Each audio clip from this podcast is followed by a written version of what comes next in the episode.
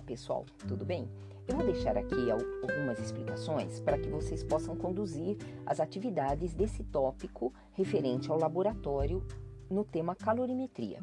Bem, inicialmente eu gravei para vocês uma um pequeno vídeo com algumas explicações sobre o conceito de medida de calor, medidas experimentais, então, né?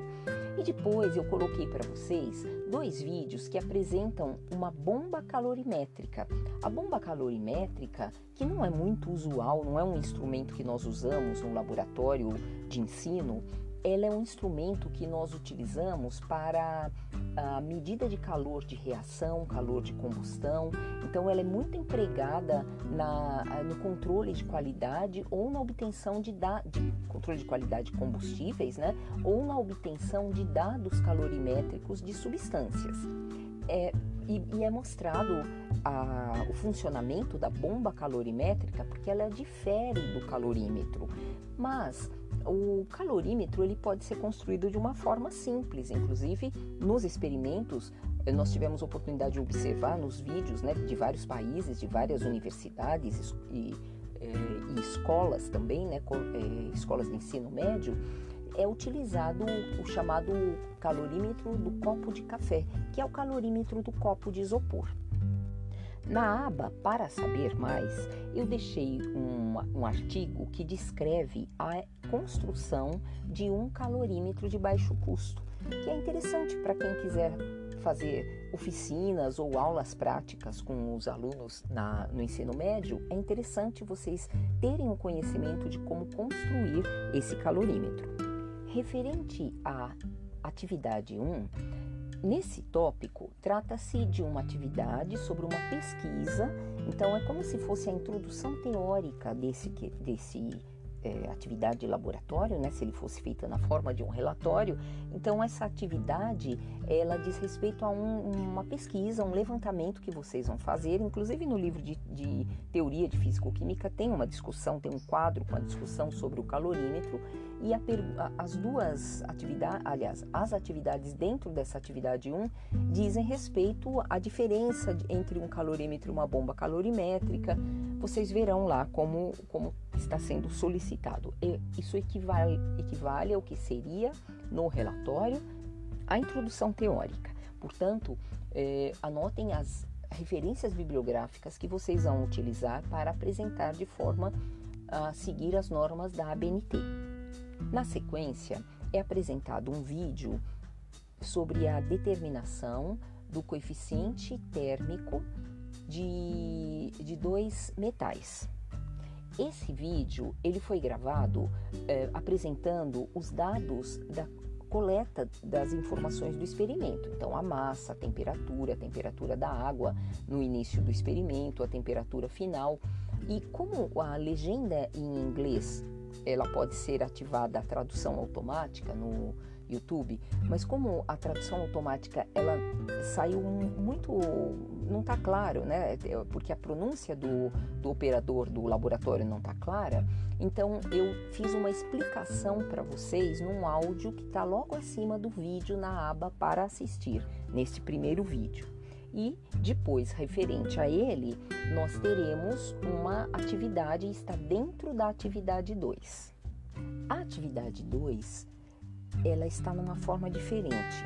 Ela está na forma de um roteiro de um experimento.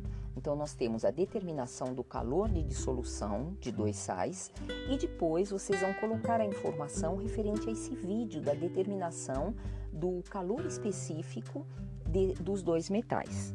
Nesse roteiro do experimento, vem o esquema do calorímetro que foi construído no laboratório e, e vem o procedimento na forma de fluxograma. Então, ao contrário do que vocês fazem, vocês pegam o procedimento na forma de texto e transformam em fluxograma. Aqui vocês terão a informação na forma de um fluxograma, para vocês construírem a, a ideia do qual procedimento que é realizado. Vocês não terão um vídeo, vocês terão um fluxograma para vocês uh, montarem o experimento.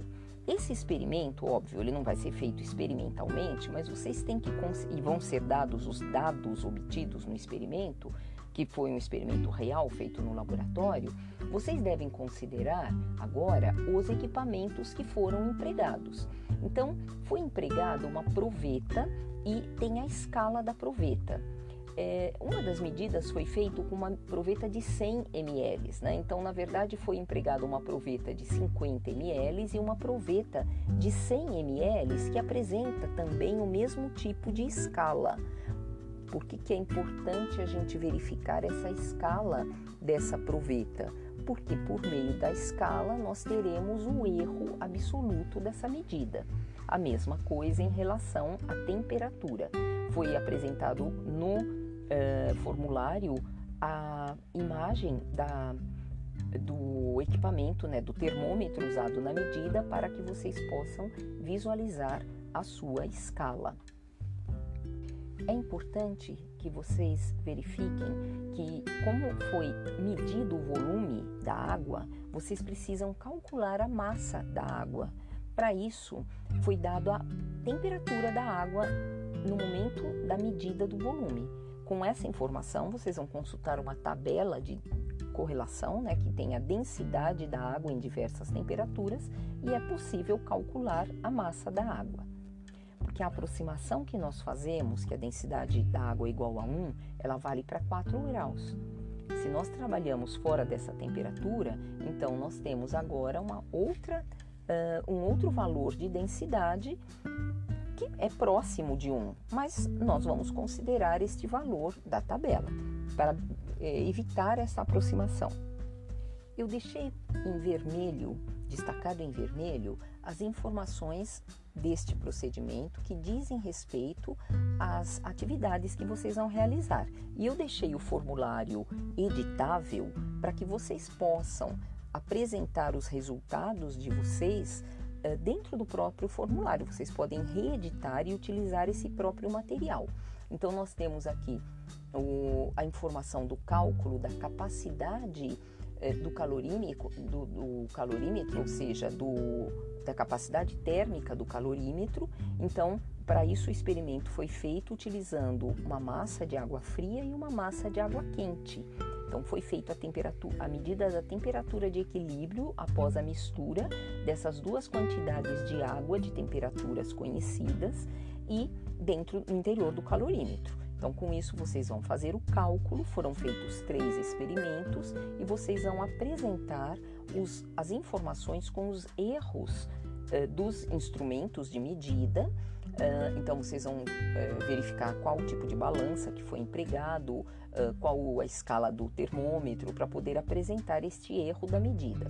E depois, vocês vão apresentar o cálculo, e nesse cálculo, vocês apresentarão o desvio médio da medida. Eu deixei para vocês aqui um, um material né, que trata Está dentro do arquivo o material, que, a parte que trata do desvio, né, para vocês lembrarem como é que calculava esse desvio padrão, esse desvio médio. Muito bem. Com esse calorímetro calibrado, foi feita então a determinação da medida do calor de dissolução de duas substâncias. Uh, foi usado o hidróxido de sódio e foram feitos quatro experimentos usando hidróxido de sódio e também foram feitos uh, alguns experimentos aqui, são três experimentos utilizando cloreto de amônio. O cloreto, tanto o, clore, o, o hidróxido de sódio como o cloreto de amônio são sais que foram pesados né, no estado sólido para a preparação dessa, desse experimento. Bem, com esses dados e as informações destacadas em vermelho, eu creio que vocês não terão dificuldades para a realização desse experimento. E vocês podem me contactar para a gente poder esclarecer qualquer dúvida e também eu estou disponível no horário de atendimento a aluno no Meet, conforme eu deixei aqui no link para vocês, tá bem? Bom trabalho a todos. Obrigada. É, pessoal, complementando aqui, é, realmente o, hidróxido de sódio não é um sal, né? Eu quis dizer, eu usei o termo sal para generalizar os dois, são dois sólidos. E é uma base, né? É um composto iônico, é, é um hidróxido metálico e Uh, o outro é um sal. Então, deixei disponível para vocês também na aba para saber mais dois vídeos a respeito de reações endotérmicas e reações exotérmicas. São bastante interessantes esses dois vídeos, tá bem? Então, prosseguindo aqui, bom trabalho a todos.